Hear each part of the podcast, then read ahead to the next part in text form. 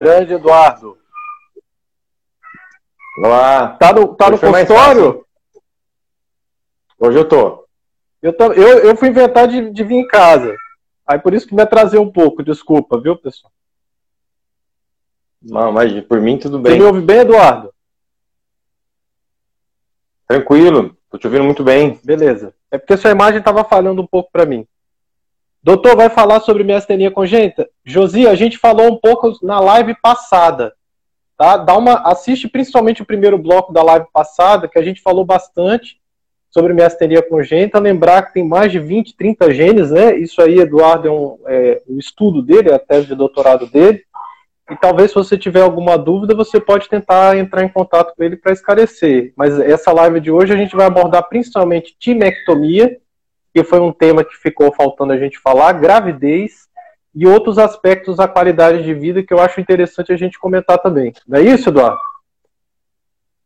É, é isso mesmo. O, a, gente, né, a ideia é abordar várias, vários temas aí de perguntas né, que o pessoal enviou. E, e então essa parte já foi abordada. Tem aí no, no histórico aí da página do, do Diego. E também a Brami postou no YouTube, se alguém é verdade. ver também no canal da Brami no YouTube, tem lá a primeira parte. É. Inclusive tem tem outras coisas da Brami também lá interessantes para quem se interessa pelo, pelo assunto. É muito bom. O Eduardo, já que você mencionou, o Eduardo atualmente é o diretor científico da Associação Brasileira de Miastenia e ele tem prestado um, um grande apoio, um grande serviço, não só à associação, mas como aos pacientes também. E tem, tem uma série de informações legais, vídeos legais, então assistam lá, realmente, realmente vale a pena. Além dele ser uma pessoa muito solista, e como eu tinha falado na live passada, atualmente no Hospital das Clínicas e no Hospital da, da, da Zona Leste. Desculpa, Eduardo, esqueci qual é o Hospital da Zona Leste. Santa Marcelina. O Santa, Santa Marcelina, Marcelina, o Santa Marcelina.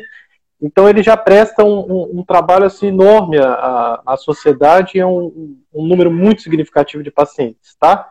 Então vocês, primeiro agradecer o Eduardo por a gente estar dividindo esse espaço, agradecer mais uma vez é, a Abrame e vou aproveitar enquanto as pessoas estão entrando, e falar um pouquinho sobre a importância das associações. Tá certo, pessoal?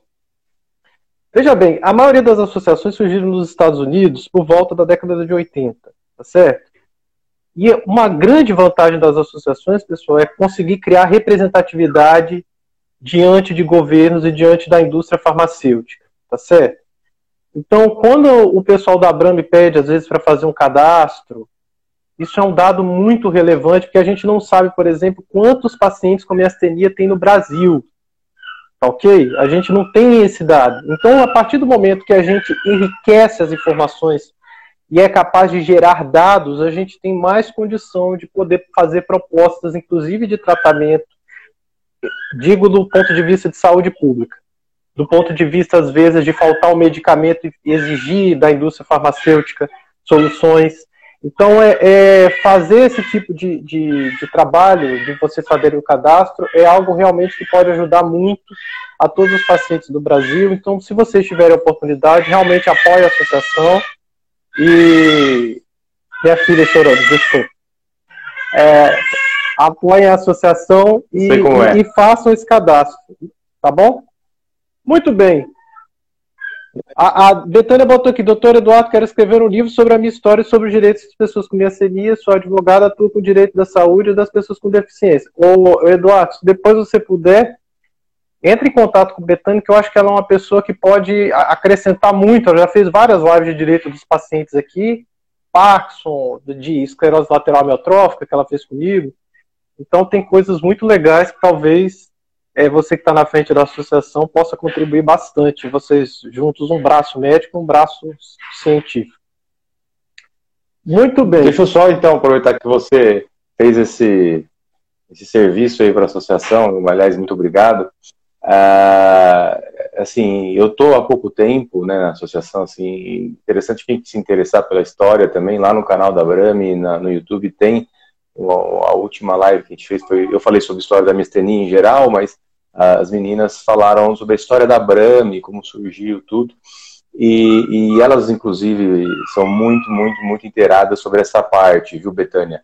De questão de direitos, talvez elas podem também te ajudar e, e, e, elas são muito boas de insight, assim, de coisas importantes do dia a dia e tudo mais.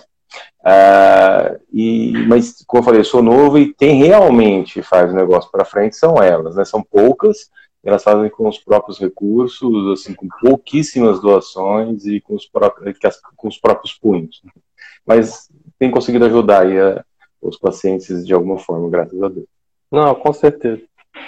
Muito bem, pessoal. Ah, o tema que eu acho que a gente pode começar agora é falando sobre timectomia. Então prestem bastante atenção. A timectomia ela já tem uma história muito, muito grande na, na, na minha série, pelo menos uns 70 anos, tá certo? Mas foi em 2000 um trabalho publicado numa revista muito conceituada, que é o New England Journal of Medicine, e realmente a gente conseguiu dados de evidência científica sobre quem é o principal, a, o principal grupo de pacientes que se beneficia sobre a timectomia, de realizar o procedimento que é a ablação do timo, retirada do timo ou a retirada naqueles pacientes que têm um tumor no timo. Então, eu acho que a gente podia começar, Eduardo, falando um pouquinho sobre o timo, né? que, que é essa estrutura e como ela está implicada em alguns pacientes né, com o desenvolvimento de miastenia. É, o, o timo, ele é um órgão imunológico, né? O que, significa isso? Significa que o timo, ele é um órgão que ele produz células de defesa. Na verdade, ele não produz, ele as matura, né?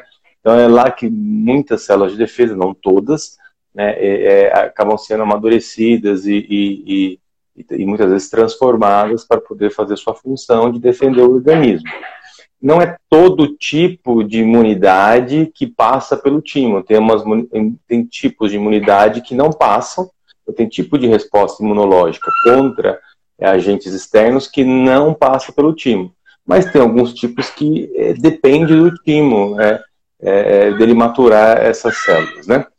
É, da mesma forma que, como defesa, tem coisa que depende do time ou não, também doenças autoimunes, algumas dependem dessa imunidade tímica, né? E que passa pelas células que, de, que precisam passar pelo timo, né? E a miastenia graves, com certeza, é uma delas, porque o erro que ocorre no sistema imunológico da miastenia graves, é toda doença autoimune, é um erro imunológico. Assim, como assim um erro imunológico? Na tentativa de criar um mecanismo de atacar um agente externo, muitas vezes até consegue, mas esse, esse mecanismo acaba, acaba, atacando também o próprio organismo é, da, da, da, do, do, do, do, indivíduo, né? E, e, e, esse erro que acaba reconhecendo o próprio organismo, no caso da mecenia, o local que ataca é a junção neuromuscular, mas tem outras doenças autoimunes que são outros lugares que acabam sendo atacados, né? É, então, é, esse erro, então, em vez de reconhecer somente um agente externo, acaba reconhecendo também um, uma parte do próprio organismo e isso, é, então, é a doença. E no caso da mecenia, esse mecanismo é dependente do timo. E isso é, foi, foi acidentalmente descoberto porque tinha essa teoria, é, é, é acho que se eu não me engano, é 1916, Diego. 100 anos, mais de 70, né? é. é 100 anos, 100 anos antes do, do trabalho do New England, em 1916, se não me engano, foi a primeira timectomia que não foi feita para miastenia, era um paciente que tinha é, tiroidite, tiroidite importante, e tinha miastenia também, né, quem, quem conhece um pouco doença sabe que é muito comum ter as duas coisas, problema autoimune da tireoide e também miastenia, e aí tentaram fazer timectomia para tratar justamente tireoidite, veja só, e aí melhorou a miastenia do paciente, então começou-se todo, nessa época nem tinha-se certeza que era uma doença autoimune, né, aí começou toda a teoria de ser doença autoimune, mas foi, de fato, o primeiro tratamento que não era só sintomático, como é, por exemplo, do, da piridoxigmina, né, o mexinon, ele é sintomático. O, o tratamento para tratar o mecanismo da doença, o primeiro que surgiu foi o timo, mas demorou muito para a gente conseguir ter um trabalho bom, como você falou lá, o do New England. Muito bem. E uma vez que o timo desempenha esse papel de ordenar né, a atividade da resposta imune, atividade de algumas doenças que tem esse fundo imunológico, inflamatório, a questão que o Eduardo falou, que alguns tentaram fazer experimentos com a retirada do timo, acidentalmente foi descoberto, e ao longo dos anos isso foi evoluindo, com maior entendimento da miastenia e os trabalhos práticos, até que finalmente, durante um período muito grande, a gente realizou timectomia sem saber quem se beneficiava. Tinha pacientes que retiravam o timo e se beneficiavam muito, melhoravam bastante os sintomas de miastenia, e tinham pacientes que não melhoravam e aí continuavam com a doença com o mesmo padrão de atividade. E aí vem a importância dessa pesquisa, que é o que a gente vai comentar com vocês agora. Quem são os pacientes que realmente devem considerar ou que são fortemente indicados a timectomia? Fala, fala um pouquinho sobre, sobre os principais grupos que se beneficiam, né? É, aqui talvez possa ficar um pouco técnico, mas eu vou tentar não ser é, muito vai ficar técnico, impossível, né? mas os pacientes é, eles, é. eles já estão já sabem isso aí. Claro, claro, a maioria são muito já muito informados, é verdade. Então, a, a, a... primeiro, né, se tiver timoma, tem que tirar o timo. Não, não tem muita discussão quanto a isso. Ou seja, se tiver timoma com ou sem astenia, você tem que tirar o timo, então fazer a cirurgia de retirada do timo, que é a timectomia. Uh, sem timoma, miastenia sem timoma. Então, basicamente, a gente pode dividir miastenia em três, né? Se a gente levar em conta os anticorpos, que, que é a miastenia com anticorpo antireceptor de acetilcolina, a miastenia anti-MUSC e a miastenia duplamente soronegativa, que é negativo para acetilcolina e é negativo para anti-MUSC. Os pacientes que são mais estudados, que têm mais evidência que funciona, é, os, os, pacientes com, com o anticorpo antireceptor de acetilcolina. Então, esses, parece que o mecanismo da doença realmente é muito dependente do timo. Do antimusc, tudo indica, tudo indica, quase que é, quase que comprovado que não serve para eles. O, a, não tem benefício o, a timectomia para pacientes antimusc. Já os pacientes soro negativo, duplamente soro negativo, eles, é, boa parte melhora, porque na verdade boa parte desses soronegativos são antireceptores de acetilcolina que a gente não conseguiu detectar. Então boa parte realmente melhora, mas você tem que ter um pouco mais de critério na hora de indicar.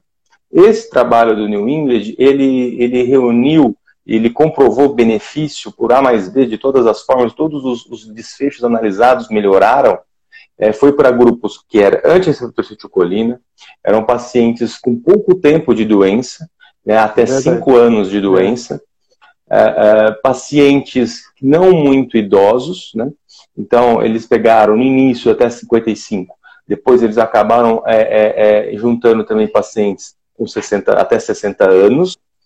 Por que isso? E também pegaram acima de 18. Por quê? Porque o timo, naturalmente, com o envelhecimento, ele vai evoluindo. Ele vai evoluindo. Ele então a gente pequeno, acha que. Né? Isso, ele vai ficando pequeno e vai ficando apenas um resquício dele. É, então, provavelmente, nos pacientes muito idosos que têm mastenia, a função do timo talvez não seja assim tão importante. Então, por essa teoria, pegaram um paciente só. E também porque uma cirurgia de, de, de, de mectomia é mais arriscada em, em, idosos. Então, por isso que eles restringiram aí. E por outro lado, na criança, o timo já é, ele é muito hipertrofiado. Então especula-se que talvez a criança precise é, ter esse timo mais tempo, então tem um receio aí de você fazer por isso, mas depois tem estudos recentes que mostrou que realmente crianças pós-puberdade melhoram também com timectomia. Uma então, coisa, isso, só, só fazer um, um, um, um, paralelo aí, Eduardo, que é a questão da importância, claro, a gente claro. volta à importância da investigação. Então, quando às vezes a gente vai avaliar o paciente, às vezes a gente pede, os pacientes reclamam que são muitos exames e isso tem um preço muito alto, isso tem um custo que a maioria desses pacientes precisa subsidiar. Por exemplo, lá no Hospital das Clínicas, o exame não é disponível pelo SUS. O paciente às vezes tem que, tem que pagar, né? Principalmente anti-música, a, a valor é um valor realmente muito alto, né?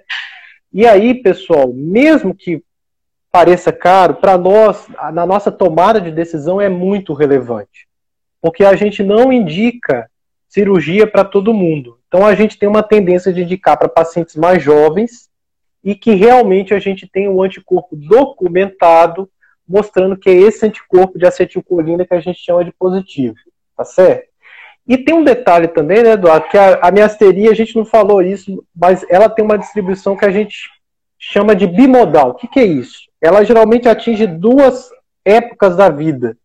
E os pacientes com miasteria, eles são muito diferentes, de alguma maneira. Ela atinge mulheres, primeiro na faixa etária da puberdade, por volta de 20 a 30, 35, 40 anos, né, por volta da terceira década, e depois, quando ela passa da quinta década, ela vai atingir mais homens, tá certo? Então, ela tem essa diferença e esses grupos, de alguma maneira, eles se comportam um pouco diferente, sendo que esse grupo que inicia mais cedo, eles têm uma doença que tem uma característica mais inflamatória, eles têm uma característica mais autoimune e talvez esse realmente seja o principal grupo que a gente considere realizar a timectomia. E para isso, a gente pede o exame que é a tomografia de tórax, a gente costuma olhar o tamanho do time, porque isso ajuda muito na de nossa decisão, né, Eduardo? Se você às vezes olha um time que está com um volume um pouco já aumentado, que você não devia nem ver aquele time, aquele time já tem uma coisa que a gente chama de hiperplasia, ou seja, ele já tem um volume um pouco maior, isso faz com que a gente considere o procedimento cirúrgico ainda mais cedo, ainda de maneira mais precoce. E quais são os principais benefícios da timectomia. Você comenta um pouquinho, Eduardo? Não, tá ótimo. Eu disse que saiu um pouquinho. Você tá me ouvindo? Você me ouve? Eu tô ouvindo. Você tá me ouvindo? Tô te ouvindo. Então, pessoal, esse trabalho, essa pesquisa belíssima, primeiro avaliou os pacientes por três anos e agora eles acabaram de colocar o resultado do segmento em cinco anos. Olharam o paciente, olharam depois de três e depois olharam totalizando cinco anos de pesquisa. Então, os pacientes que fazem a cirurgia, que têm o anticorpo de acetilcolina positivo, eles evoluem com menos chance de piora clínica, com menos chance de exacerbação e melhora da qualidade de vida em geral. Então, por ter impacto em qualidade de vida e por ter impacto no número Inclusive, diminuição do número de fadiga, que às vezes é um sintoma difícil da gente mensurar, mas até a fadiga dos pacientes, eles têm uma tendência a evoluir um pouquinho melhor. Não quer dizer, esse é um dado super importante, que a pessoa opera e está curada. Não é isso. Quer dizer que a pessoa opera e tem uma doença mais fácil de ser controlada para esse grupo que tem anticorpo de acetilcolina positivo. Tá certo?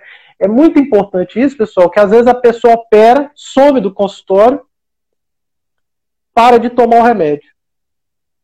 E aí ela para de tomar o remédio, o que, que acontece? Os sintomas voltam e às vezes podem voltar até mais agressivos, tá certo? O uso, a cirurgia pode diminuir a quantidade geral de medicamentos, mas você jamais deve operar achando que você vai operar e vai ficar curado, tá? E como o Eduardo falou, esse grupo do grupo do antimusc, né, Eduardo? a gente vê que no, no, não, tem, não tem benefício, né? Pelo menos o que a literatura tem nos mostrado até agora, que esses pacientes que são antimúsculo positivo, eles operam e, e, e, não tem benefício. A Jaqueline botou aqui. Por que a antimusc é mais difícil de tratar? Você quer comentar, Eduardo? É, então, é relativo isso, viu, Jaqueline? Porque, veja, o, o Depende do que você tem disponível para tratar. Eu responderia dessa forma.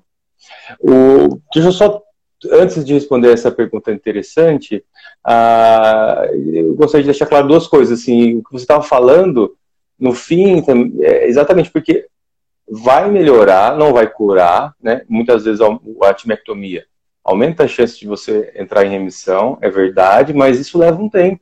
É o efeito, em geral, não costuma vir antes de seis meses, um ano. Então não há nenhuma mudança no, nos remédios nos primeiros seis meses, geralmente. Então, assim, é, uma, é, um tratamento a longo prazo. Você faz agora, você vai ter o efeito depois, e mesmo assim, a maior parte dos pacientes continua recebendo remédio, mas geralmente muito menos, ou pelo menos um, consideravelmente menos do que antes. Uh, e, e, eu, e, por último, só para ficar claro, não significa que os pacientes que não entram nesse grupo que a gente falou, que você não possa fazer timectomia. Talvez o antimusc realmente a gente não faça mesmo, mas pacientes anti-receptor de acetilcolina, que não seja exatamente até 60 anos, seja um pouco mais velho, que tenha um pouco mais de 5 anos de doença, às vezes a gente considera sim fazer timectomia, tem que ver caso a caso, certo? Legal. Voltando então para a pergunta, por exemplo, o, o, o, o antimusic responde muito, muito bem, muito bem a rituximab. Responde de uma forma dramática, é, é de, de, de, de, a ponto de, se você fizer dramática, se você fizer uma, uma dose boa, que geralmente não é feito, né? geralmente o pessoal usa o protocolo para artrite reumatoide, que, é, que funciona também, mas não funciona tão bem quanto doses maiores, é, a chance de remissão com uma dose, eu achei esse trabalho muito interessante, foi de 80%, uma dose. Então, veja, é, é, com uma dose alta, né, pela verdade, mas é, é, um, é, um, é um resultado que você não vê com outros remédios para antireceptor acetilcolina. É. Claro, os antimus que são refratários a, a rituximab, aí esses são muito difíceis de tratar. Agora, porque são doenças diferentes, viu, Jaqueline? Isso, Essa é, isso é super importante é comentar, Eduardo. A gente é. bota como se fosse tudo miasteria, mas assim, pessoal, é... fala um pouquinho disso, Eduardo. É, é igual a questão, né, quem viu a live da, que a gente falou de mestenias congênitas, são várias doenças, é. mestenia congênita, são muito diferentes entre si. Agrupa todas, é, mestenia congênita, é tudo defeito na junção neuromuscular, mas cada um por um, por um gene, por um motivo. O anti-MUSC é anticorpo que vai atacar a junção neuromuscular. Anti-acetilcolina, mesma coisa, vai atacar a junção neuromuscular. Mas o mecanismo que isso ocorre é totalmente diferente. O anti, o, a, os pacientes miastênicos que têm o anticorpo anti-MUSC, eles não têm o timo como principal fator, por exemplo. E, e, e, o anticorpo, ele é. Bom, agora vai ficar técnico. Agora vai. É, é, a única maneira que eu, que eu, encontro, que eu encontro de falar, desculpa, Jaqueline. É, o anticorpo ele ataca diretamente a junção neuromuscular. Então, esse é um mecanismo que não é o do antireceptor que ele depende de complemento.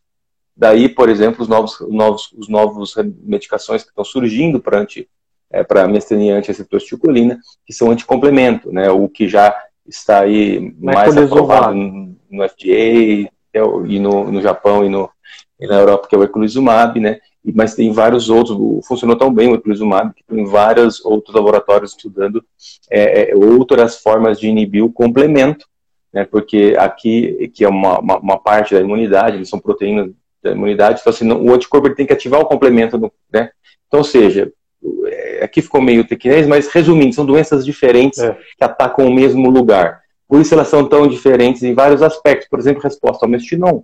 Resposta ao mestinon é diferente. É verdade. Os pacientes receptor de chocolina respondem muito melhor que o antimusc, geralmente, né? E, e aí pode ficar falando de diferenças aqui o dia inteiro. É, isso que, isso que eu ia comentar, é que a, as diferenças são muito gritantes e inclusive até na característica clínica, né? Mas é muito importante que você... É, às vezes confunde, às vezes confunde, claro, mas é, é, porque ataca o mesmo lugar, mas o mecanismo que isso ocorre é, é, é diferente, né? É, mas mesmo a síndrome clínica, quando você vai olhar, por exemplo, a chance de um antimúsculo fazer alteração ocular é muito menor do que a chance de um antireceptor de acetilcolina. Às vezes o, o paciente. Exatamente. Antimúsculo levinho, só ocular, não existe, é. por exemplo. Aquele quadro ocular puro, ou é antireceptor de acetilcolina, ou é, é soro negativo. Não, não é antimúsculo, por exemplo. É. é. é um bom exemplo. Então, uma coisa que é, que é importante é realmente você fazer o segmento médico e não desistir. Porque a resposta é Sim. é extremamente variável, mas existem agora possibilidades terapêuticas. É possível que talvez em algum momento você vai precisar de um advogado. Você entre em contato com a Betânia aí, que é possível que você vai ter que, às vezes, partir para uma judicialização. Eu acho que a, Mas aí é, é aquilo que você falou, né? De você fazer o anticorpo. Você ajuda a pensar em qual remédio, é, Você ajuda no plano é, a plasmaférese é melhor para o antimusc, a timectomia. É, então, assim, o, você não precisa necessariamente de anticorpo para fazer o diagnóstico. Se você tiver um quadro clínico né, perfeito, que se encaixe, e tiver uma eletroneurografia que prove que a junção está alterada, isso você faz, fecha o diagnóstico. Mas você precisa saber qual anticorpo que é, ou se é soro negativo, para tomar essas decisões, por exemplo. É. O, o Eduardo, Betânia mandou uma pergunta aqui. Betânia é sócia aqui da, das minhas lives, nós temos que falar sobre isso. Doutor Diego e doutor Eduardo, vocês claro. consideram que a pessoa com miastenia tem uma deficiência física? E no caso de miastenia exclusivamente ah. ocular, eu e Betânia tivemos essa discussão na live que a gente fez, e quando você vai ver o critério estrito senso do que, tá, que é deficiência física, é um problema em relação a isso.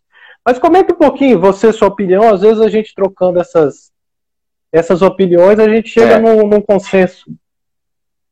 A gente vai ter que ficar a gente vai ter que ficar no, no, na região das opiniões. É, né? exato. Porque é, é, eu, eu, tive uma conversa uma vez com a Lídia da, da Abrame sobre isso, porque ela, ela, é muito engajada nisso e ela, e ela entende bem é, é, os processos de como conseguir isso, assim, não judicialmente, mas administrativamente os caminhos, né?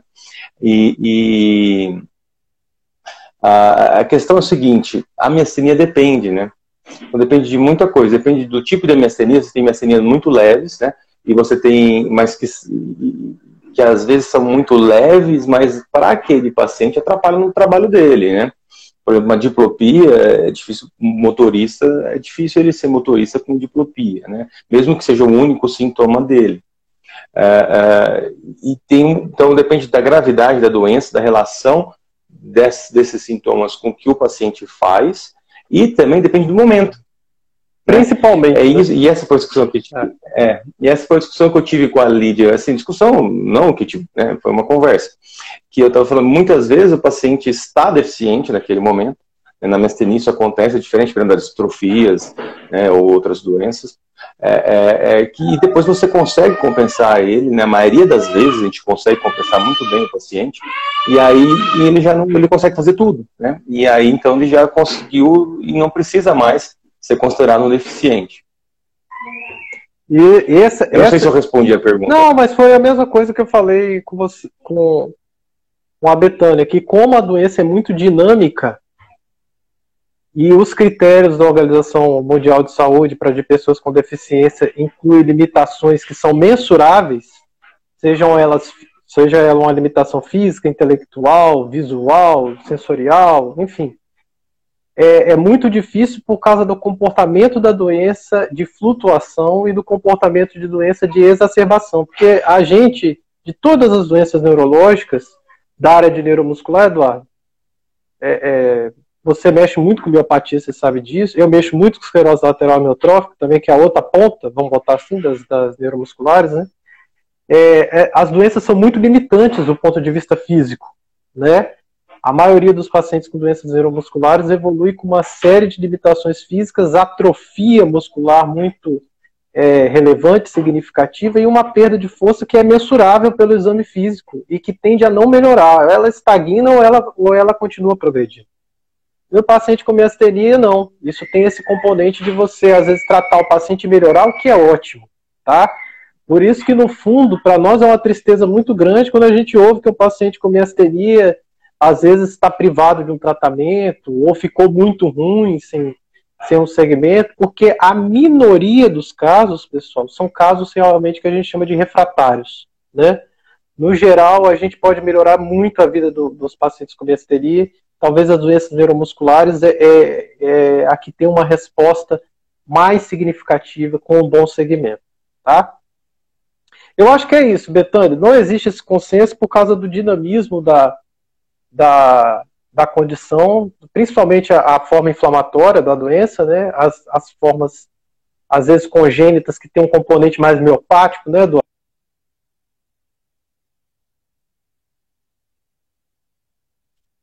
É, cortou um pouquinho, desculpa, Diego.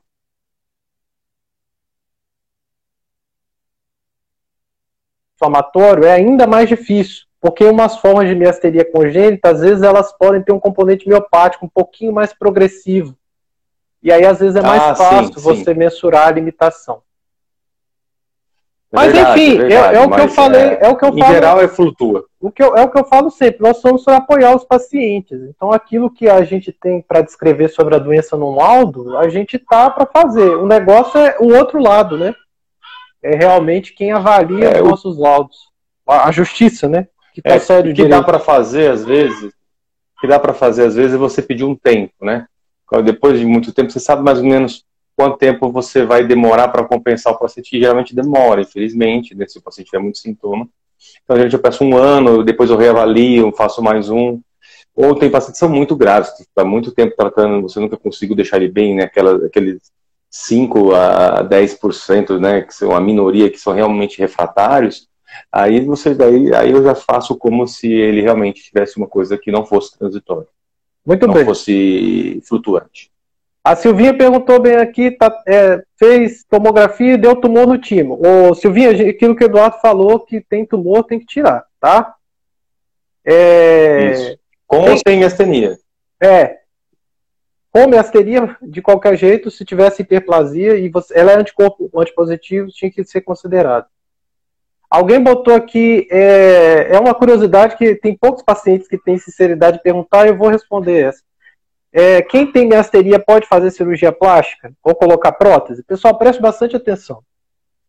O que a gente pede é para não aplicar toxina botulínica estética, tá certo? Não existe um trabalho duplo cego validado para prova de segurança, mas a miasteria tem um distúrbio justamente na comunicação do nervo com o músculo, na junção neuromuscular, e onde a gente aplica, onde a gente coloca a toxina é justamente na junção neuromuscular, e a toxina tem a propriedade de bloquear é, a liberação da acetilcolina.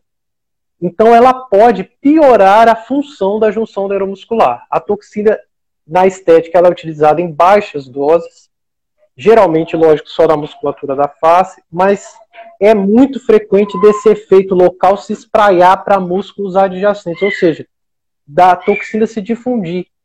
Então, para uma pessoa que já tem um distúrbio da junção, é muito comum dela aplicar na testa, descer para o olho e isso deixar o olho fraco, ela ficar com pitose, ficar com a pálpebra caída, tá certo?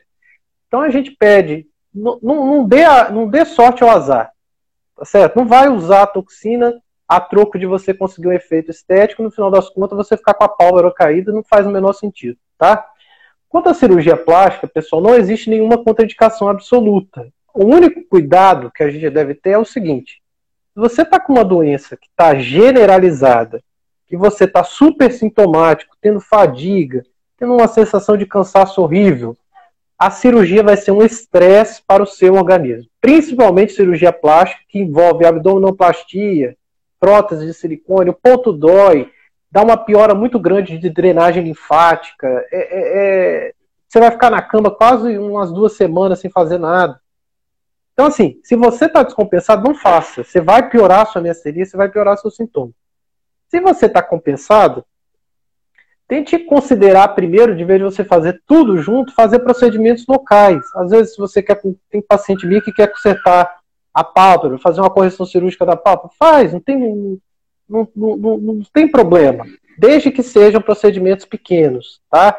Se você for passar por anestesia geral, o primeiro o anestesista tem que saber o que está fazendo, porque ele não pode utilizar qualquer medicação. E o segundo, as cirurgias de grande porte podem piorar sim o seu quadro. Então vai com calma, passo a passo, tá? Um dia de cada vez, você vai fazendo aos pouquinhos e vai avaliando o seu resultado, tá? Muito bem. Eu sei que tem um monte de gente que tem vontade de perguntar isso, fica com vergonha. É, o outro. o outro Não, foi bem lembrado. É, o outro ponto, Betânia, Laís, tenha calma. Comigo também demorou, mas hoje estou ótimo. Muito bem, vamos, vamos dar coragem aí pro povo, o, o Betânia. Doutor Diego, Exatamente. fala sobre. Demora, muitas vezes demora o resultado, né? Muitas vezes demora. É. Esse é o ponto.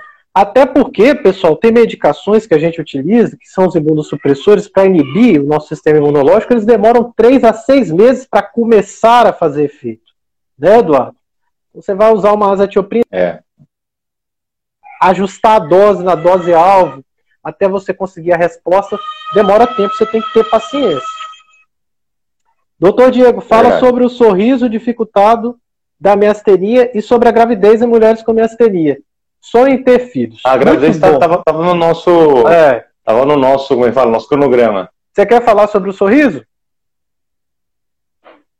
Posso, posso falar, claro. É, o, o, a questão é que tem algum. O, o, a, a né, acho que todos, né, a maioria sabe, ela afeta músculo estriado, né, músculo esquelético estriado, que é, são os músculos da motricidade voluntária, aqueles que a gente escolhe mexer, né, não é o músculo, por exemplo, do intestino que mexe automaticamente. Então, é os que a gente escolhe musculatura estriada. Mas tem alguns que são muito é, é, mais preferenciais, né? Isso tem uma série de teorias, mas eu acho que a que mais é, é, é se explica melhor, que explica melhor isso é, é, é, na verdade, a quantidade de receptor que tem, né? No, no, na, na, na, junção de cada tipo de músculo. Então, os do, dos olhos e a pálpebra e, e, e, são, em primeiro lugar, o que menos tem receptor, e depois os da face. Né? Então, é comum, muito comum, é, você cometer a face em miastenia graves anti-receptor citicolina. Né? Tanto que, por exemplo, o, o, o Diego sabe muito bem quantos casos que ele já viu que não tinha, que era ocular puro, mas o jitter na face estava aumentado, quando é ele fazia fibra única. Ou seja, mesmo, mesmo subclínico, mesmo quando o paciente não sente nada, tem alteração na face daquele paciente, que, e, que é, é o princípio da fibra única, que a gente faz para ver na face, né? É. Então a face é muito acometida e os, os, os músculos orbicular da boca e, e, e, os, e os risórios, eles, são, eles estão também dentro dos da face, que já são muito acometidos ali, como preferenciais para serem atingidos pelo, pelo, pelo pela mestenia antireceptor acetilcolina. É. É, e aí você tem, é, inclusive, a chamada face miastênica, né? Ela descreve um sorriso reto, né? É. É, que seria um sorriso, um sorriso de desdém, assim, não que a pessoa está desdenhando de fato, ela não consegue fazer um sorriso realmente elevar os lados, ele fica reto e parece um sorriso meio que de desdém, né? É, é, eu acho que, não sei se é isso que ela queria. Não, é, é isso mesmo. É, isso mesmo. Agora, Juscelino, isso não é definitivo, tá? Tem pacientes que muitas vezes, isso, é. controlando bem a doença, eles melhoram esse sorriso. Tem, tem isso que o, o, Eduardo falou, a gente que é esse esgar miastênico, que a boca fica um pouco assim, e essa musculatura aqui, que é zigomática, ela não tem força para levantar. E aí o sorriso fica aquele sorriso de meia boca, e alguns, a boca, isso aqui cai um pouquinho, eles fazem uma boca como se fosse uma boquinha de peixe, chamada boca de tapi. E às vezes isso aqui fica um pouquinho caído assim para baixo, tá? Tem um pouco de relação com a atividade com a doença, às vezes você controlando bem a sua miastenia é uma tendência muito grande disso melhorar, tá? Você não precisa ficar, às vezes, com essa preocupação estética na sua cabeça, não, tá bom?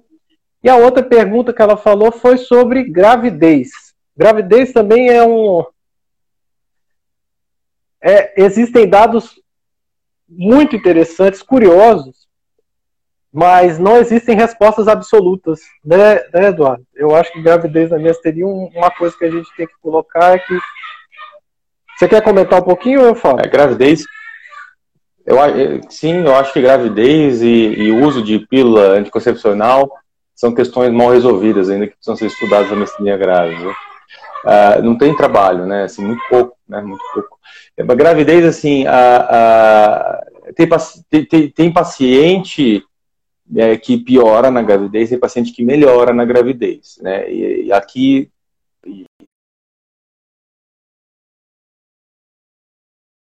Muito bem, pessoal. Grande Eduardo. Olá. Tá no, tá no consultório? Hoje eu tô. Eu, tô, eu, eu fui inventar de, de vir em casa. Aí por isso que me atrasei um pouco, desculpa, viu, pessoal? Não, mas por mim tudo bem. Você me ouve bem, Eduardo? Tranquilo, tô te ouvindo muito bem. Beleza. É porque sua imagem estava falhando um pouco para mim. Doutor, vai falar sobre miastenia congênita? Josi, a gente falou um pouco na live passada. Tá? Dá uma, assiste principalmente o primeiro bloco da live passada, que a gente falou bastante sobre miastenia congênita. Lembrar que tem mais de 20, 30 genes, né? Isso aí, Eduardo, é um, é, um estudo dele, é a tese de doutorado dele. E talvez se você tiver alguma dúvida, você pode tentar entrar em contato com ele para esclarecer. Mas essa live de hoje a gente vai abordar principalmente timectomia, que foi um tema que ficou faltando a gente falar, gravidez e outros aspectos da qualidade de vida que eu acho interessante a gente comentar também. Não é isso, Eduardo? É, é isso mesmo. O, a, gente, né, a ideia é abordar várias, vários temas aí de perguntas né, que o pessoal enviou. E, e, então essa parte já foi abordada. Tem aí no, no histórico aí da página do, do Diego. E também a Brami postou no YouTube, se alguém é verdade. ver também no canal é. da Brami no YouTube, tem lá a primeira parte. É. Inclusive tem tem outras coisas da Brami também lá interessantes para quem se interessa pelo, pelo assunto. É muito bom. O Eduardo, já que você mencionou, o Eduardo atualmente é o diretor científico da Associação Brasileira de Miastenia e ele tem prestado um, um, grande apoio, um grande serviço, não só à associação, mas como aos pacientes também. E tem, tem uma série de informações legais, vídeos legais, então assistam lá, realmente, realmente vale a pena. Além dele ser uma pessoa muito solista, e como eu tinha falado na live passada, atualmente no Hospital das Clínicas e no Hospital da, da, da Zona Leste. Desculpa, Eduardo, esqueci qual é o Hospital da Zona Leste. Santa Marcelina. O Santa, Santa Marcelina, Marcelina, o Santa Marcelina. Então ele já presta um, um, um trabalho assim, enorme à, à sociedade e é um, um, número muito significativo de pacientes, tá? Então vocês, primeiro agradecer o Eduardo por a gente estar dividindo esse espaço, agradecer mais uma vez é, a Abrame e vou aproveitar, enquanto as pessoas estão entrando, e falar um pouquinho sobre a importância das associações, tá certo, pessoal? Veja bem, a maioria das associações surgiram nos Estados Unidos por volta da década de 80, tá certo? E uma grande vantagem das associações, pessoal, é conseguir criar representatividade diante de governos e diante da indústria farmacêutica, tá certo? Então, quando o pessoal da Abram pede, às vezes, para fazer um cadastro, isso é um dado muito relevante, porque a gente não sabe, por exemplo, quantos pacientes com miastenia tem no Brasil. Tá ok? A gente não tem esse dado. Então, a partir do momento que a gente enriquece as informações e é capaz de gerar dados, a gente tem mais condição de poder fazer propostas, inclusive de tratamento, digo do ponto de vista de saúde pública, do ponto de vista, às vezes, de faltar o medicamento e exigir da indústria farmacêutica soluções. Então, é, é fazer esse tipo de, de, de, trabalho, de você fazer o cadastro, é algo realmente que pode ajudar muito a todos os pacientes do Brasil. Então, se vocês tiverem oportunidade, realmente apoie a associação e minha filha chorando, desculpa. É, apoiem a associação e, é. e, façam esse cadastro, tá bom? Muito bem. A, a Betânia botou aqui, doutor Eduardo, quero escrever um livro sobre a minha história e sobre os direitos das pessoas com miastenia, sou advogada, atuo com o direito da saúde e das pessoas com deficiência. Ô, Eduardo, se depois você puder, entre em contato com o Betânia, que eu acho que ela é uma pessoa que pode acrescentar muito. Ela já fez várias lives de direito dos pacientes aqui, Parkinson, de esclerose lateral amiotrófica, que ela fez comigo. Então, tem coisas muito legais que talvez é, você que está na frente da associação possa contribuir bastante. Vocês juntos, um braço médico um braço científico. Muito bem. Deixa eu só, então, aproveitar que você fez esse, esse serviço aí para a associação. Aliás, muito obrigado. Ah, assim, eu estou há pouco tempo né, na associação, assim, interessante quem se interessar pela história também, lá no canal da Brami, no YouTube, tem a última live que a gente fez, foi, eu falei sobre a história da mestenia em geral, mas ah, as meninas falaram sobre a história da Brami, como surgiu tudo, e, e, elas, inclusive, são muito, muito, muito inteiradas sobre essa parte, viu, Betânia? De questão de direitos, talvez elas podem também te ajudar e, e, e, elas são muito boas de insight, assim, de coisas importantes do dia a dia e tudo mais. Uh, e, mas, como eu falei, eu sou novo e quem realmente faz o negócio para frente são elas, né? São poucas, elas fazem com os próprios recursos, assim, com pouquíssimas doações e com os, próprios, com os próprios punhos. Mas tem conseguido ajudar aí a, os pacientes de alguma forma, graças a Deus. Não, com certeza. Muito bem, pessoal. Ah, o tema que eu acho que a gente pode começar agora é falando sobre timectomia. Então prestem bastante atenção. A timectomia ela já tem uma história muito, muito grande né, na, na minha série, pelo menos uns 70 anos, tá certo? Mas foi em 2000 um trabalho publicado numa revista muito conceituada, que é o New England Journal of Medicine, e realmente a gente conseguiu dados de evidência científica sobre quem é o principal a, o principal grupo de pacientes que se beneficia sobre a timectomia, de realizar o procedimento que é a ablação do timo, retirada do timo ou a retirada naqueles pacientes que têm um tumor no timo. Então, eu acho que a gente podia começar, Eduardo, falando um pouquinho sobre o timo, né? O que, que é essa estrutura e como ela está implicada em alguns pacientes, né, com o desenvolvimento de miastenia. É, o, o timo, ele é um órgão imunológico, né? O que, que significa isso? Significa que o timo, ele é um órgão que ele produz células de defesa. Na verdade, ele não produz, ele as matura, né? Então é lá que muitas células de defesa, não todas, né, é, é, acabam sendo amadurecidas e, e, e, e, muitas vezes transformadas para poder fazer sua função de defender o organismo. Não é todo tipo de imunidade que passa pelo timo. Tem, umas, tem tipos de imunidade que não passam, tem tipo de resposta imunológica contra é, agentes externos que não passa pelo timo. Mas tem alguns tipos que é, depende do timo, é, é, dele maturar essas células, né? É, da mesma forma que, como defesa, tem coisa que depende do timo ou não, também doenças autoimunes, algumas dependem dessa imunidade tímica, né? E que passa pelas células que, que precisam passar pelo timo, né?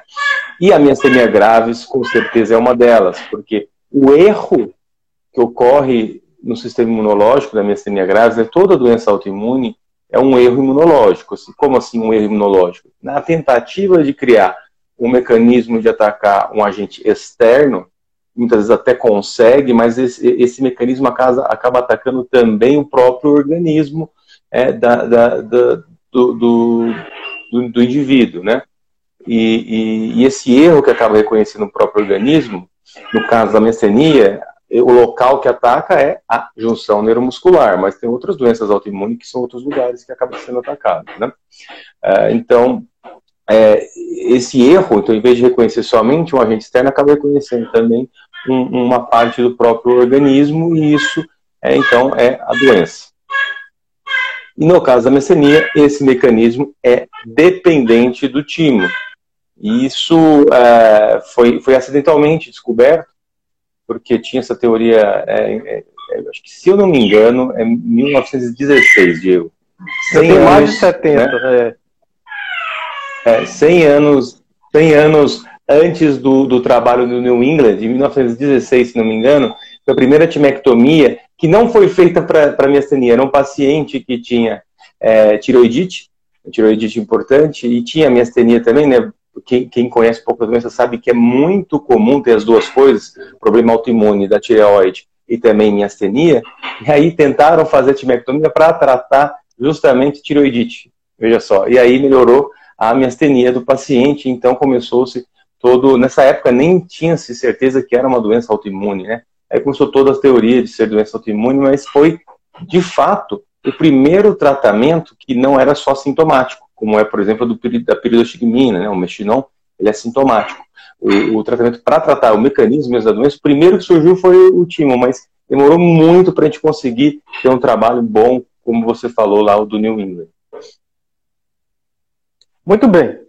E uma vez que o timo desempenha esse papel de ordenar né, a atividade da resposta imune, atividade de algumas doenças que tem esse fundo imunológico, inflamatório, a questão que o Eduardo falou, que alguns tentaram fazer experimentos com a retirada do timo, acidentalmente foi descoberto, e ao longo dos anos isso foi evoluindo, com maior entendimento da miastenia e os trabalhos práticos, até que finalmente, durante um período muito grande, a gente realizou timectomia sem saber quem se beneficiava. Tinha pacientes que retiravam o timo e se beneficiavam muito, melhoravam bastante os sintomas de miastenia, e tinham pacientes que não melhoravam e aí continuavam com a doença com o mesmo padrão de atividade.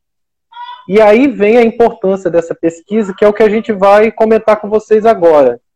Quem são os pacientes que realmente devem considerar ou que são fortemente indicados a timectomia? Fala, fala um pouquinho sobre, sobre os principais grupos que se beneficiam, né? É, aqui talvez possa ficar um pouco técnico, mas eu vou tentar não ser é, muito vai ficar técnico, impossível, né? mas os pacientes é, eles, é. eles já estão já sabem isso aí. Claro, claro, a maioria são muito já muito informados, é verdade. Então, a, a, a... primeiro, né, se tiver timoma, tem que tirar o timo. Não, tem muita discussão quanto a isso. Ou seja, se tiver timoma com ou sem astenia, você tem que tirar o timo, então fazer a cirurgia de retirada do timo, que é a timectomia. Ah, sem timoma, miastenia sem timoma. Então, basicamente, a gente pode dividir miastenia em três, né? Se a gente levar em conta os anticorpos, que, que é a miastenia com anticorpo antireceptor de acetilcolina, a miastenia anti-MUSC e a miastenia duplamente soronegativa, que é negativo para acetilcolina e é negativo para anti-MUSC. Os pacientes que são mais estudados, que têm mais evidência que funciona, é os, os pacientes com, com o anticorpo antireceptor de acetilcolina. Então, esses, parece que o mecanismo da doença realmente é muito dependente do timo. Do anti-MUSC, tudo indica, tudo indica quase que é, quase que comprovado que não serve para eles. O, a, não tem benefício o, a timectomia para pacientes anti-MUSC. Já os pacientes soro negativo, duplamente soro negativo, eles, é, boa parte melhora, porque na verdade boa parte desses soro negativos são antireceptores de acetilcolina que a gente não conseguiu detectar. Então boa parte realmente melhora, mas você tem que ter um pouco mais de critério na hora de indicar.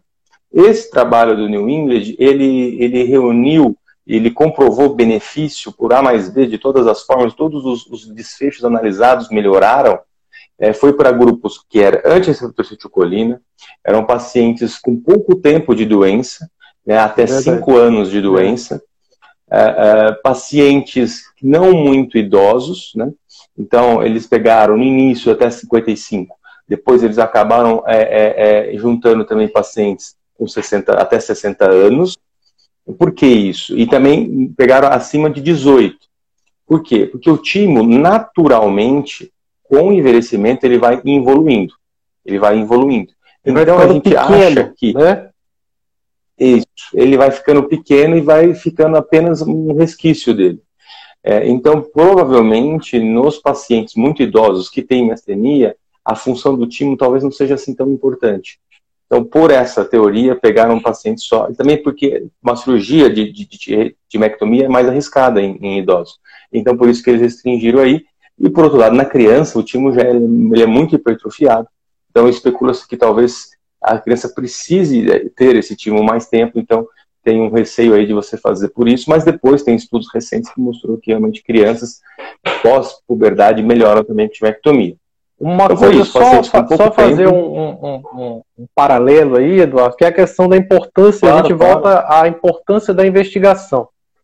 Então, quando às vezes a gente vai avaliar o paciente, às vezes a gente pede, os pacientes reclamam que são muitos exames e isso tem um preço muito alto, isso tem um custo que a maioria desses pacientes precisa subsidiar.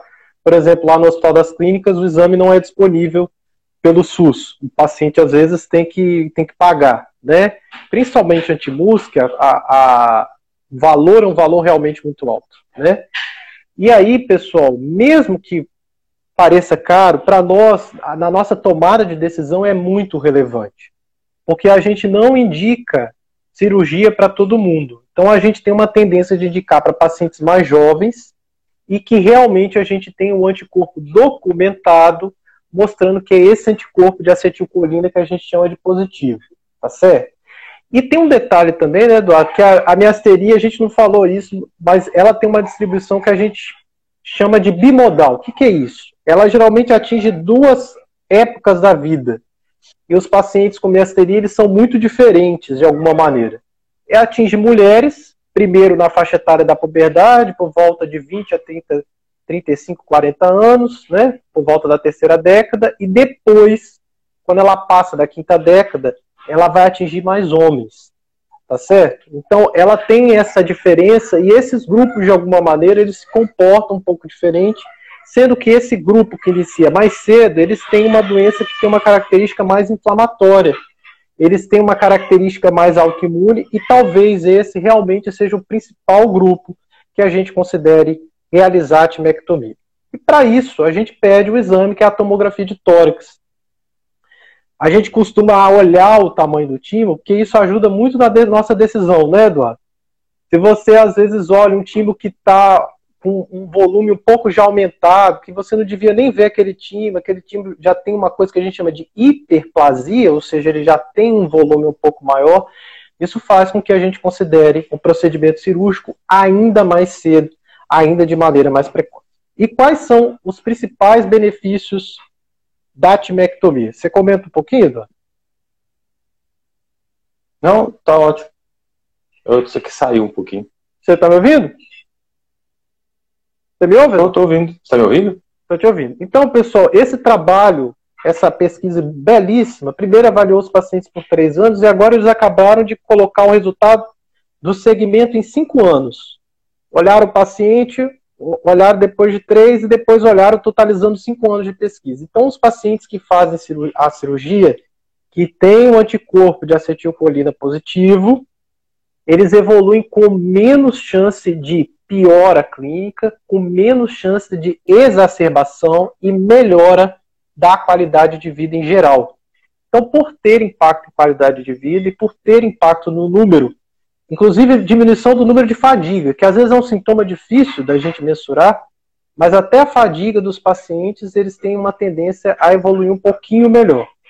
Não quer dizer, esse é um dado super importante, que a pessoa opera e está curada. Não é isso. Quer dizer que a pessoa opera e tem uma doença mais fácil de ser controlada para esse grupo que tem anticorpo de acetilcolina positivo. Tá certo? É muito importante isso, pessoal, que às vezes a pessoa opera, some do consultório, para de tomar o remédio.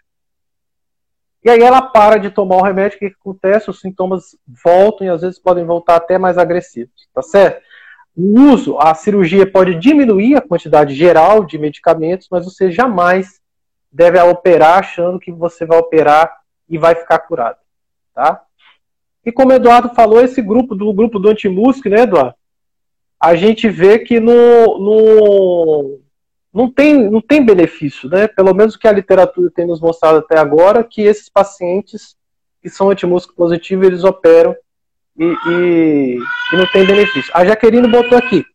Por que a antimusc é mais difícil de tratar? Você quer comentar, Eduardo? É, então, é relativo isso, viu, Jaqueline?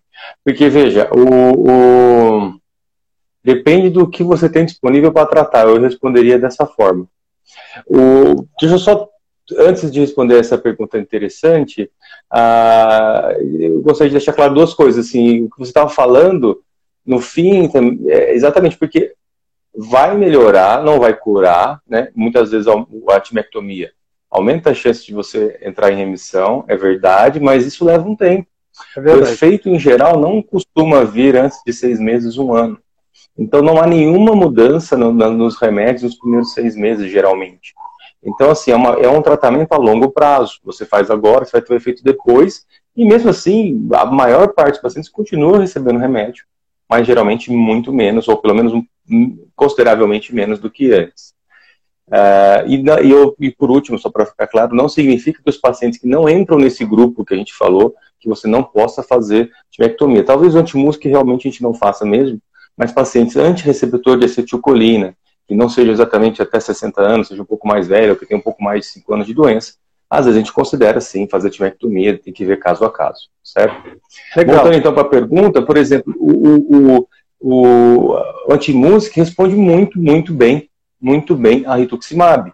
Responde de uma forma dramática, é, é de, de, de, de, a ponto de, se você fizer dramática, se você fizer uma, uma dose boa, que geralmente não é feito, né? geralmente o pessoal usa o protocolo para artrite reumatoide, que, é, que funciona também, mas não funciona tão bem quanto doses maiores, é, a chance de remissão com uma dose, eu achei esse trabalho muito interessante, foi de 80%, uma dose.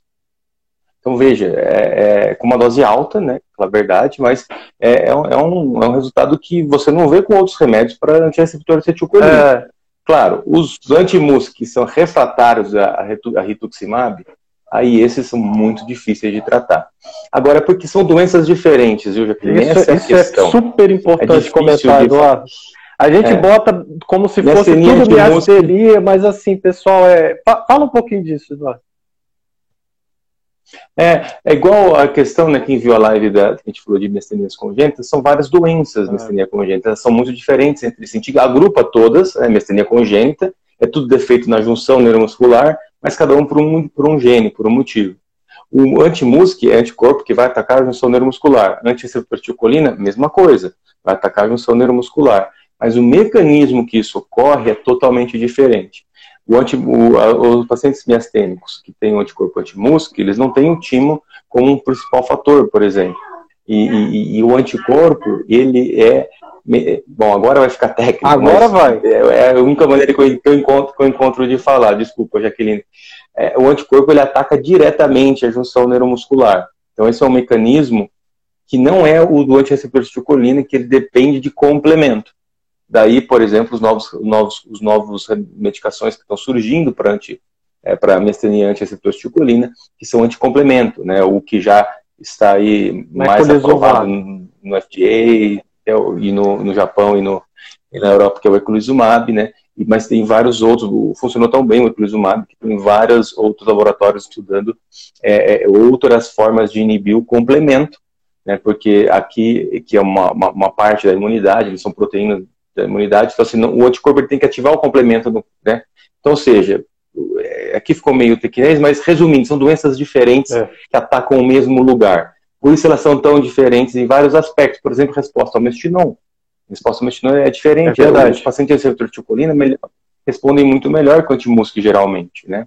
E, e aí pode ficar falando de diferenças aqui o dia inteiro. É, isso que, isso que eu ia comentar, é que a, as diferenças são muito gritantes e, inclusive, até na característica clínica, né? Mas é muito importante que você. É, às vezes confunde, às vezes confunde, claro, mas é, é, porque ataca o mesmo lugar, mas o mecanismo que isso ocorre é, é, é diferente, né? É, mas mesmo a síndrome clínica, quando você vai olhar, por exemplo, a chance de um antimúsculo fazer alteração ocular é muito menor do que a chance de um antirreceptor de acetilcolina. Às vezes o, o paciente. Exatamente. Antimúsculo levinho, só ocular, não existe. É. Por exemplo, aquele quadro ocular puro, ou é anti-acetilcolina ou é, é soro negativo. Não, não é anti-MUSC, por exemplo. É. é. é. um bom exemplo. Então, uma coisa que é, que é importante é realmente você fazer o segmento médico e não desistir. Porque a resposta é Sim. é extremamente variável, mas existem agora possibilidades terapêuticas. É possível que talvez em algum momento você vai precisar de um advogado. Você entre em contato com a Betânia aí, que é possível que você vai ter que às vezes, partir para uma judicialização. Eu acho que. A... Mas aí é, é aquilo que você falou, né? De você fazer o anticorpo. Você ajuda a pensar em qual remédio, é, Você ajuda no plano é, a de tratamento. é melhor para o antimusc, a timectomia. É, então, assim, o, você não precisa necessariamente de anticorpo para fazer o diagnóstico. Se você tiver um quadro clínico, né, perfeito, que se encaixe, e tiver uma eletromiografia que prove que a junção está alterada, isso você fecha o diagnóstico, mas você precisa saber qual anticorpo que é, ou se é soro negativo, para tomar essas decisões, por exemplo. É. O, o Eduardo, Betânia mandou uma pergunta aqui, Betânia é sócia aqui da, das minhas lives, nós temos que falar sobre isso. Doutor Diego e doutor Eduardo, vocês claro. consideram que a pessoa com miastenia tem uma deficiência física? E no caso de miastenia exclusivamente ah. ocular? Eu e Betânia tivemos essa discussão na live que a gente fez, e quando você vai ver o critério estrito senso do que, tá, que é deficiência física, é um problema em relação a isso. Mas comenta um pouquinho, você, sua opinião, às vezes a gente trocando essas, essas opiniões, a gente chega é. num, num consenso. A gente vai ter que ficar a gente vai ter que ficar no, no, na região das opiniões. É, né? exato. Porque é, é, eu tive uma conversa uma vez com a Lídia da, da Abrame sobre isso, porque ela, ela é muito engajada nisso e ela, e ela entende bem é, é, os processos de como conseguir isso, assim, não judicialmente, mas administrativamente os caminhos, né? E a, a, questão é o seguinte: a miastenia depende, né? Então, depende de muita coisa, depende do tipo de miastenia. Você tem miastenias muito leves, né? E você tem, mas que que às vezes são muito leves, mas para aquele paciente atrapalham no trabalho dele, né? Por exemplo, uma diplopia é difícil, motorista, é difícil ele ser motorista com diplopia, né? Mesmo que seja o único sintoma dele. É, é, e tem, então depende da gravidade da doença, da relação desse, desses sintomas com que o paciente faz e também depende do momento. Principalmente. É isso, e essa foi a discussão que tive, é. é. e essa foi a discussão que eu tive com a Lídia, assim, discussão não que tive, né, foi uma conversa, que eu estava falando, muitas vezes o paciente está deficiente naquele momento, na mastenia isso acontece, é diferente, exemplo, das distrofias, né, ou outras doenças, é, é, é, que depois você consegue compensar ele, né, a maioria das vezes a gente consegue compensar muito bem o paciente, e aí ele já não, ele consegue fazer tudo, né, e aí então ele já conseguiu e não precisa mais ser considerado um deficiente.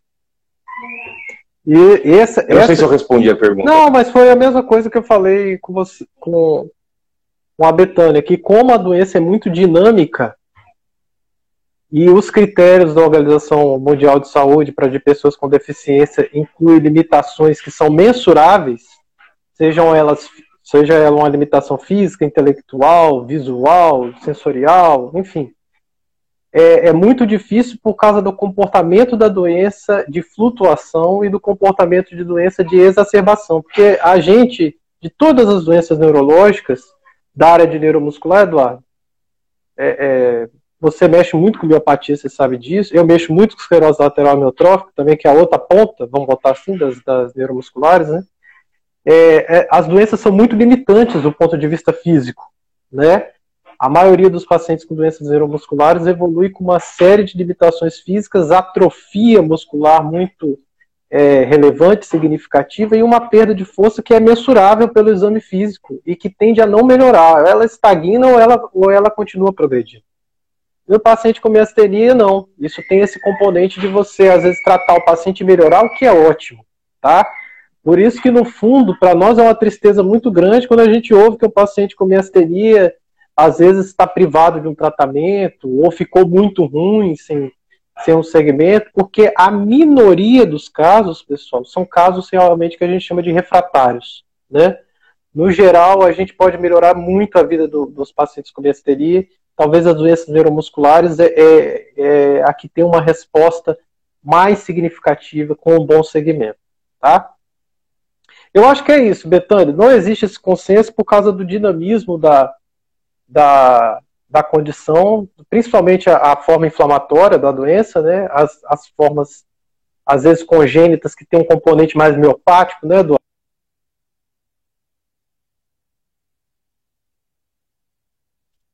É, cortou um pouquinho, desculpa, Diego.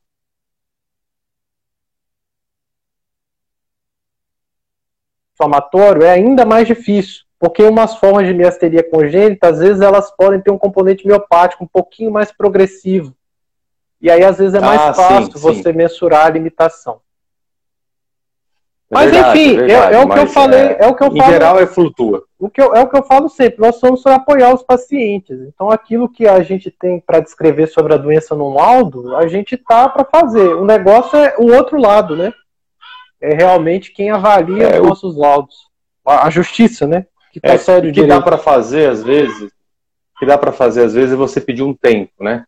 Depois de muito tempo, você sabe mais ou menos quanto tempo você vai demorar para compensar o paciente, geralmente demora, infelizmente, né, se o paciente tiver muito sintoma. Então, gente, eu peço um ano, depois eu reavalio, faço mais um. Ou tem pacientes que são muito graves, que está muito tempo tratando, você nunca conseguiu deixar ele bem, né? Aquela, aqueles 5 a 10%, né? Que são a minoria que são realmente refratários. Aí você daí, aí eu já faço como se ele realmente tivesse uma coisa que não fosse transitória. Muito não bem. fosse flutuante. A Silvinha perguntou bem aqui, tá, é, fez tomografia e deu tumor no timo. Ô, Silvinha, aquilo que o Eduardo falou, que tem tumor, tem que tirar, tá? É, Isso. Com ou sem astenia? É. Com miastenia, de qualquer jeito, se tivesse hiperplasia e você, ela é anticorpo antipositivo, tinha que ser considerado. Alguém botou aqui, é, é uma curiosidade que tem poucos pacientes que têm sinceridade de perguntar, eu vou responder essa. É, quem tem miasteria pode fazer cirurgia plástica ou colocar prótese? Pessoal, preste bastante atenção. O que a gente pede é para não aplicar toxina botulínica estética. Tá certo? Não existe um trabalho duplo cego validado para prova de segurança, mas a miasteria tem um distúrbio justamente na comunicação do nervo com o músculo, na junção neuromuscular, e onde a gente aplica, onde a gente coloca a toxina é justamente na junção neuromuscular e a toxina tem a propriedade de bloquear é, a liberação da acetilcolina. Então, ela pode piorar a função da junção neuromuscular. A toxina, na estética, ela é utilizada em baixas doses, geralmente, lógico, só na musculatura da face, mas é muito frequente desse efeito local se espraiar para músculos adjacentes, ou seja, da toxina se difundir. Então, para uma pessoa que já tem um distúrbio da junção, é muito comum dela aplicar na testa, descer para o olho e isso deixar o olho fraco, ela ficar com pitose, ficar com a pálpebra caída, tá certo? Então a gente pede, não, não, dê, não dê sorte ao azar, tá certo? Não vai usar a toxina a troco de você conseguir um efeito estético, no final das contas você ficar com a pálpebra caída não faz o menor sentido, tá? Quanto à cirurgia plástica, pessoal, não existe nenhuma contraindicação absoluta. O único cuidado que a gente deve ter é o seguinte: se você está com uma doença que está generalizada, que você está super sintomático, tendo fadiga, tendo uma sensação de cansaço horrível, a cirurgia vai ser um estresse para o seu organismo. Principalmente cirurgia plástica, que envolve abdominoplastia, prótese de silicone, o ponto dói, dá uma piora muito grande de drenagem linfática. É, é, é, você vai ficar na cama quase umas duas semanas sem fazer nada. Então, assim, se você está descompensado, não faça. Você vai piorar a sua miastenia, você vai piorar seus sintomas.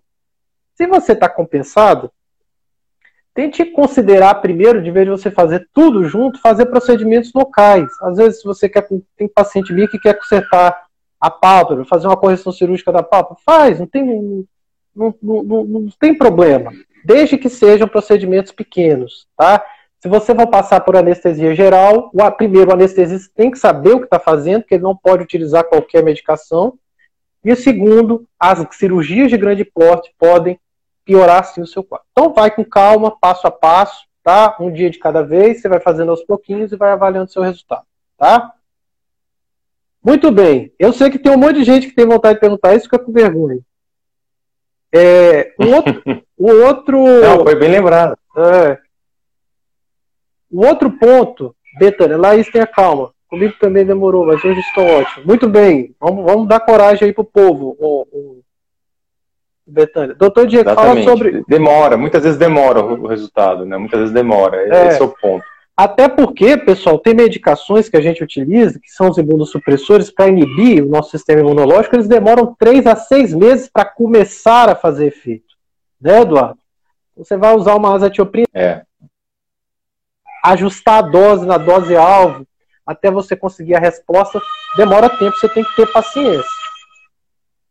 Doutor Diego, fala sobre o sorriso dificultado da miastenia e sobre a gravidez em mulheres com miastenia sonho em ter filhos. A gravidez estava no nosso. É. Tava no nosso, como é fala, nosso cronograma. Você quer falar sobre o sorriso?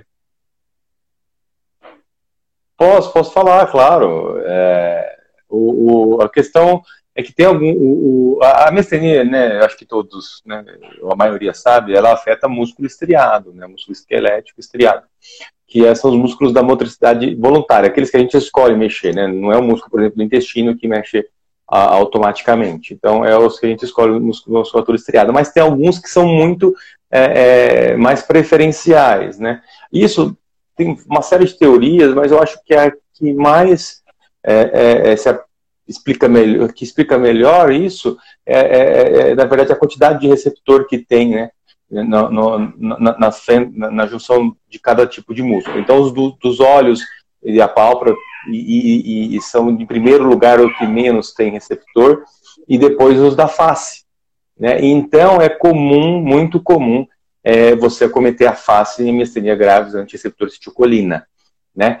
Tanto que, por exemplo, o, o, o Diego sabe muito bem quantos casos que ele já viu que não tinha, que era ocular puro, mas o jitter na face estava aumentado, quando é ele fazia fibra única. Ou seja, mesmo, mesmo subclínico, mesmo quando o paciente não sente nada, tem alteração na face daquele paciente, que, e, que é, é o princípio da fibra única, que a gente faz para ver na face, né? É. Então a face é muito acometida e os, os, os músculos orbicular da boca e, e, e, os, e os risórios, eles, são, eles estão também dentro dos da face, que já são muito acometidos ali, como preferenciais para serem atingidos pelo, pelo, pelo pela mestenia antireceptor acetilcolina. É.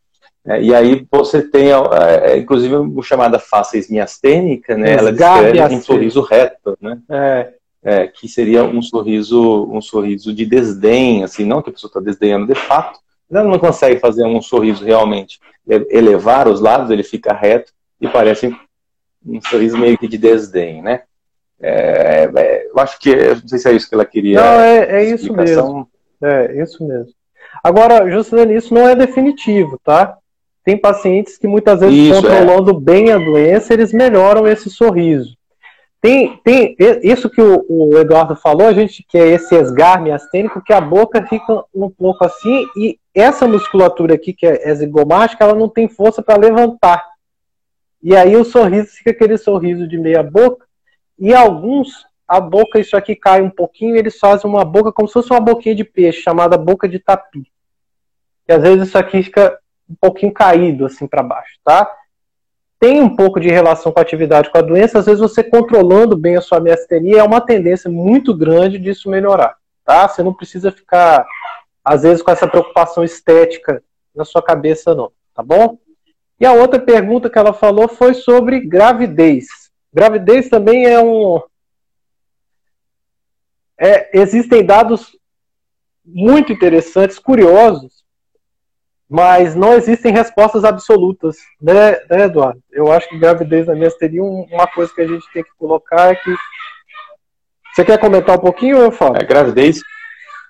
Eu, sim, eu acho que gravidez e, e uso de pílula anticoncepcional são questões mal resolvidas ainda que precisam ser estudadas na mestrinha grávida. Uh, não tem trabalho, né? Assim, muito pouco, né? Muito pouco. A gravidez, assim, tem, tem, tem paciente é, que piora na gravidez e paciente que melhora na gravidez, né? E, e aqui estou falando mais de antirreceptor de tiocolina, né? Que é o que tem mais trabalho. Pegando né? só esses, antirreceptor de tiocolina. É. Tem, tem paciente que melhora, tem paciente que piora, tem paciente que não, não sente muito o efeito disso.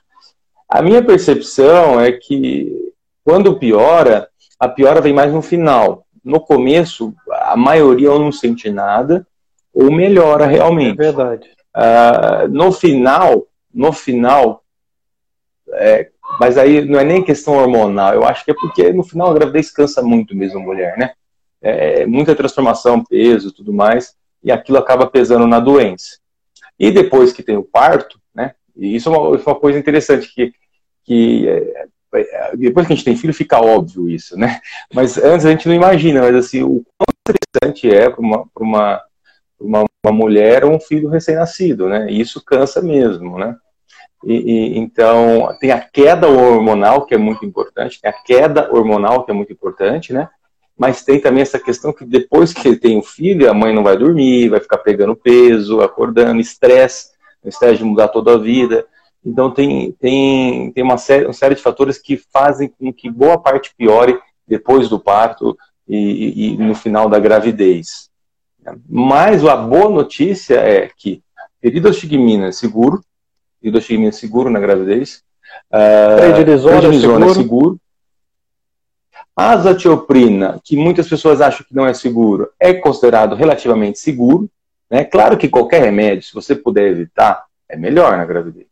Mas, se o paciente precisa estar tá tomando azatioprina e foi com isso que ele compensou, ela não precisa parar para engravidar, por exemplo. É considerada uma medicação que você pode continuar dando. E imunoglobulina e plasmaférese. Então, veja, o que a gente precisa para compensar o paciente ali, pelo menos nesse período, a gente pode usar. Talvez você precise usar uma dose maior de, de, de uma, uma do que seria o mais saudável, mas depois você ajusta com outros remédios, se for o caso.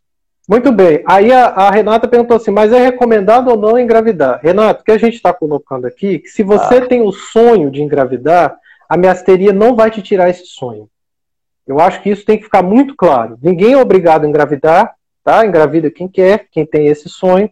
A miasteria não vai te tirar esse sonho. Se você puder é, programar, que idealmente isso é o melhor, é a gente te compensar te deixar tranquila, estabilizada da sua doença, estabilizada da sua medicação, e aí você começar a tentar engravidar. O primeiro, segundo trimestre. Eu vou só comentar sobre isso, Eduardo, só, só mais uma, uma lição. Claro, claro. É, tem um trabalho de dois, 1999, tem um outro de 2003 do, do Neurology, que avaliou, tentou estudar esses pacientes, essas mulheres, na faixa etária da gravidez. Então, foram duas pesquisas diferentes, em tempos diferentes e que mostraram resultados que foi o que o Eduardo falou.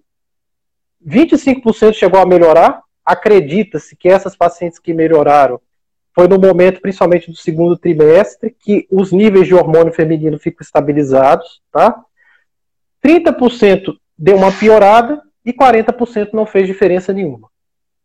E aí, quando chega na fase final da gravidez, a mulher incha. E esse edema piorou possivelmente a sensação de fadiga. E essas crianças, elas nascem bem. Com um detalhe, pessoal. Existe uma tendência natural da gente de evitar que a pessoa faça um grande esforço. Isso na maioria dos pacientes com miasteria. Então, não é, é, recomendação absoluta que o trabalho de parto seja cesáreo. Mas a gente troca a comunicação com o ginecologista dizendo assim, olha, como ela tem miasteria e não é muito legal ela ficar cansada, existe uma tendência da gente preferir o parto cesáreo, porque isso vai poupar um pouco a mulher, tá certo? Parte de um grupo de pacientes, principalmente esses que têm anticorpo antirreceptor de acetilcolina, os anticorpos podem atravessar a placenta e existe um risco desses anticorpos caírem no sangue do feto e assim que a criança nascer, ela apresentar um quadro de uma miastenia que a gente chama de neonatal. Por que, que é importante a comunicação do neurologista com o ginecologista e com a equipe né, da, da neonatologia? Porque simplesmente o que vai fazer é vigiar essa criança para ver se ela vai ter algum quadro de fadiga e de fraqueza muscular. Se a criança tiver, ela vai ser tratada ela vai tomar um pouco de, de mestidon, por exemplo, e com o tempo, volta de duas a três semanas, aquele anticorpo vai acabar e a criança vai melhorar, tá? Então, número um, não existe contraindicação para a mulher engravidar. Número dois, o curso da miasteria durante a gravidez ele é variável, por isso você deve acompanhar com seu neurologista para ter esse acompanhamento com as medicações bem direitinho.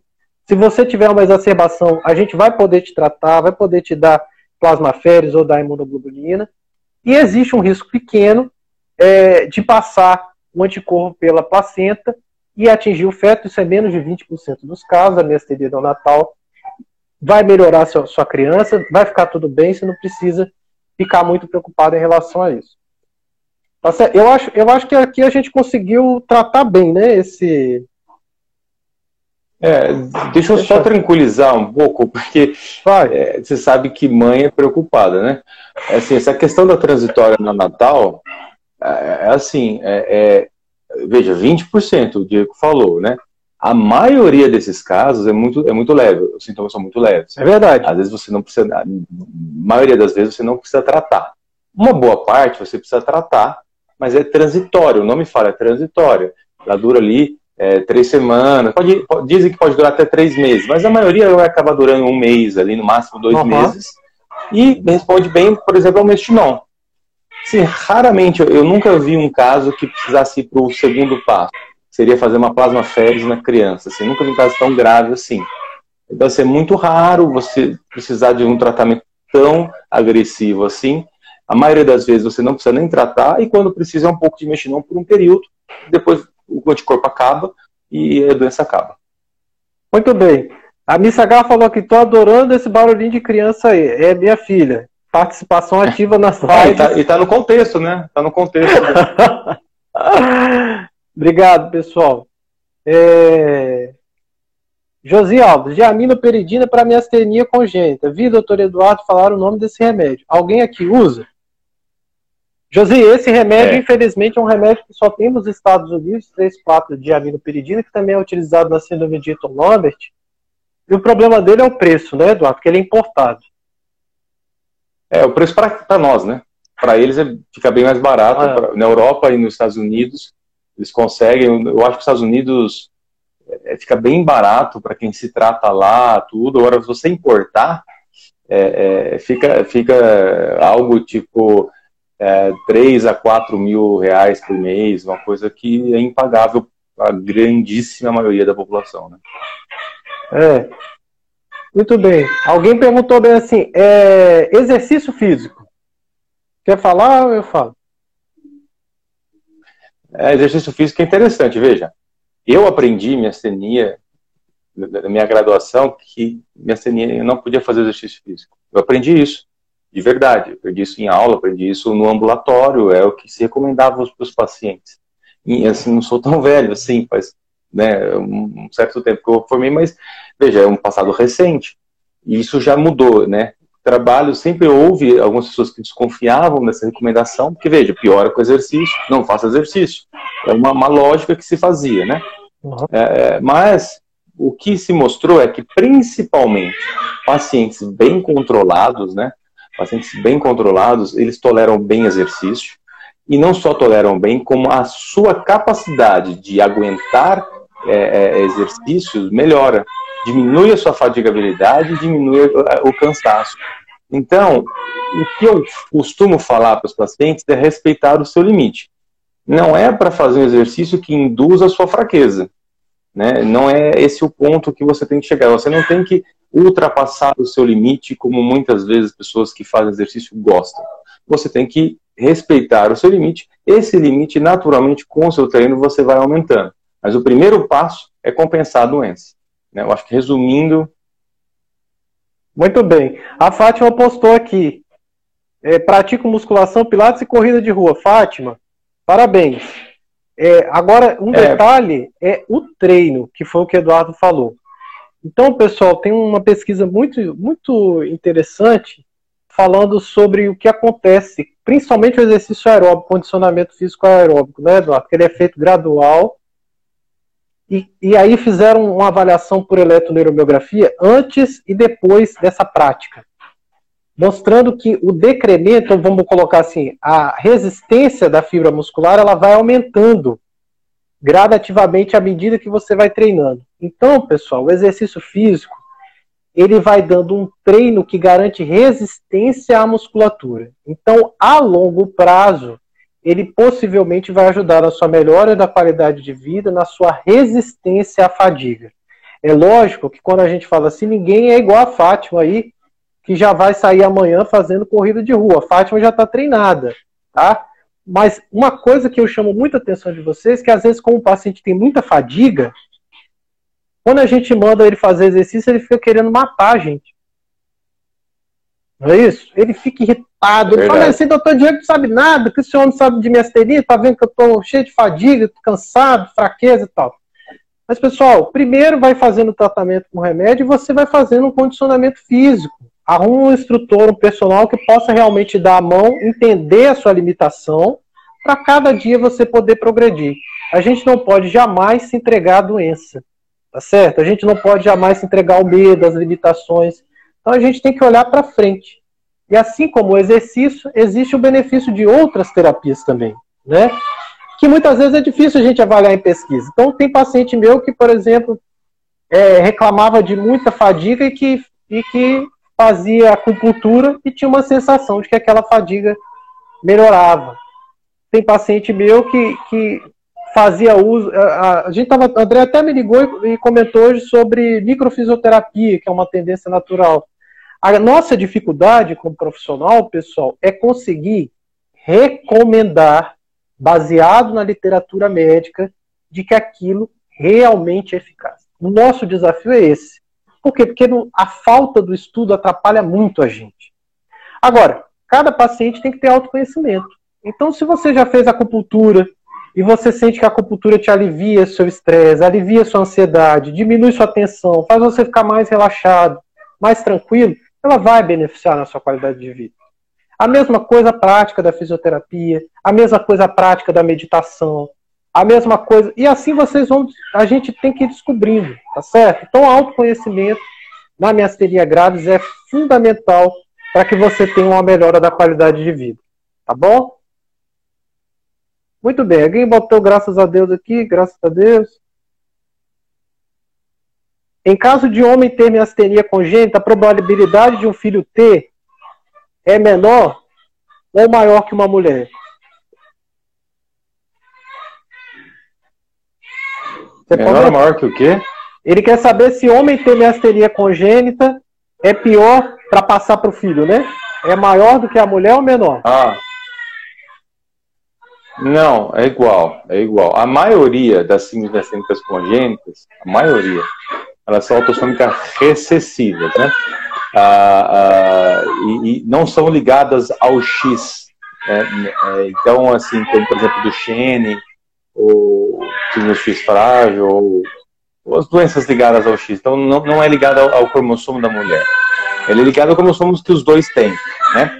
Então, não, não, não tem muita diferença é, é, é, de, de, probabilidade. para responder assim, qual é a chance, é, a maioria tá, tem exceção, tem duas que são autossômicas dominantes, né? Que é a síndrome de canal lento e a SYT2, que é raríssima, a SYT2, né? Recém-descrita, inclusive. Ah, ah, então, ah, é, tirando essas duas, vamos falar para as outras, que são autossômicas recessivas. Se você tem miastenia congênita, né, desse, de, exceto essas duas, a chance de, do seu filho ter é muito, muito baixa. É muito baixa. A não ser que você case né, ou, ou que você vá ter um filho com a pessoa que é da sua família. Aí a chance dessa pessoa ter também o gene alterado, mas não dois genes alterados para ter a doença, mas tem um e é um portador, aí fica maior. Tá? Resumindo, resumindo, a gente pode é, resumir a recomendação assim. Muito bem. Alguém está pedindo aqui, pelo amor de Deus, para você falar do micofenolato.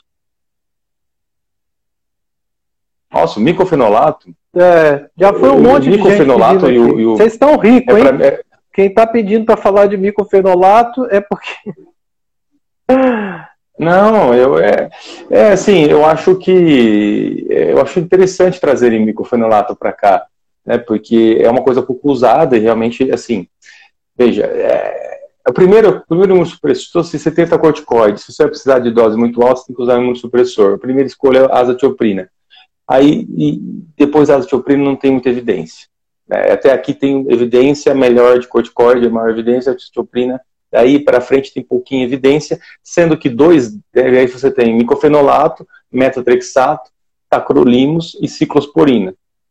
Isso para falar mestria normal, não as refratárias. Estou falando mestria geralmente anticorpo de receptor de colina. Antimúsculo você dá preferência para o tuximab se não deu certo a azatioprina. Ah, então, assim, o micofenolato é uma dessas alternativas à azatioprina, resumindo, tá? Quando você não conseguiu, não se deu bem com a azatioprina, teve algum efeito colateral, algum problema, aí você pode usar ele, ou o metotrexato, ou a ciclosporina, ou então o tacrolimus, tá? Tacrolimus e o micofenolato, eles são muito caros o, o, o problema do, do, do, do, micofenolato em relação a, aos outros, assim, ele tem pouquíssimo efeito colateral, então ele é melhor que os outros, por isso ele e o tacrolimus são os que menos têm efeito colateral. Porém, o micofenolato é muito teratogênico, então para mulheres em idade fértil, a gente tem que tomar muito cuidado, porque eles aumentam a chance de malformação se a mulher engravidar tomando um remédio, e ele, ele tem ele é o que menos tem evidência, vamos dizer assim. Ele e o metotrexato, desses que eu falei, são os que menos têm evidência que funciona, mas funciona, assim, na prática. Na prática clínica a gente vê boa, boa é. resposta. E aí, é... micofenolato não está no protocolo clínico. Ô, Lídia, essa questão é justamente tá. a, a, nossa dificuldade. Nem o tacrolimus, nem o tacrolimus. É, que são a relação dos trabalhos. Porque quando a gente vai falar de saúde a gente precisa de base de literatura médica, de pesquisa clínica, realmente comprovando a evidência, principalmente com um número de pacientes tratados muito grande que realmente geram benefício. Então, a maioria, talvez o trabalho mais bonito né, de droga imunossupressora seja com a azatioprina, né, um trabalho é, que foi publicado, publicado no Interessante que... Vai. Só para pegar o link no que você mesmo falou, desculpa, o primeiro trabalho da azatioprina veio negativo. A mesma coisa Porque do eles, eles avaliaram. É, eles, avali, eles avaliaram a, a, resposta em três meses. É. Então não deu tempo de fazer efeito. É aquilo que você falou, tem que ter paciência. Comprovadamente, você tem que ter paciência. É. Então, esse é o problema, viu, pessoal, do, do micofenolato. Então, é um remédio de alto custo que quando você vai ver o número de pesquisas clínicas, a azatioprina tem muito mais, por um preço muito mais barato, aos cofres públicos muito mais acessível que realmente ajuda os pacientes. Então, por isso, é, é, é, muito complicado, tá? do ponto de vista de saúde pública, você pagar um preço muito alto para uma coisa que falta, tem a carência do dado, mesmo que a gente, como opinião, saiba que a droga seja eficaz. Tá? Muito bem. É, eu acho que a gente finalizou.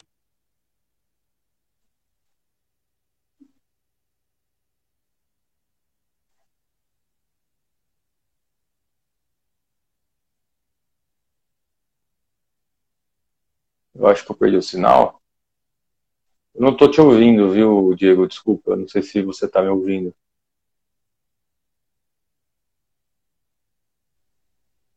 Alô, Eduardo?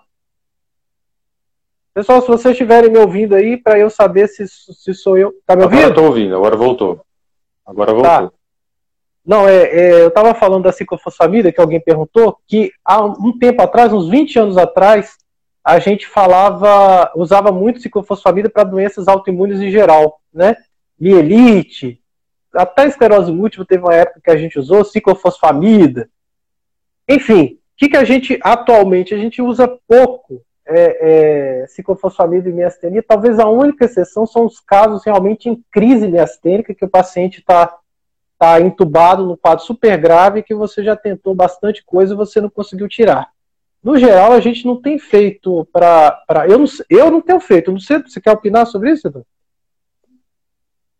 Ela é o que, ela é o que, é o que tem no SUS para. Porque é o seguinte, é, resumindo, ela é, é uma bomba, né? É uma bomba. É um quimioterápico, é um a gente usa né? até para câncer é. isso, pessoal. É. Então, assim, mas funciona, assim, ela diminui a imunidade, mas ela não é direcionada como o rituximab ou o inclusumab. O problema é que no SUS é o que tem. Então, para casos refratários, é, recomendo-se usar de seis meses a, a um ano, é uma, uma, alternativa que temos, né? É, é, para casos que não estão melhorando com esses imunossupressores, você pode tentar até dois, aí, mas não funcionou, aí você tem que ir para os casos refratários, e a ciclofosfamida funciona tanto para antimúsculo quanto para antireceptor de ticolina, mas assim, é, é, é, é um risco, e então deixa para casos realmente são refratários. Muito bem. Eu confesso a você que eu só usei uma vez, viu, Eduardo?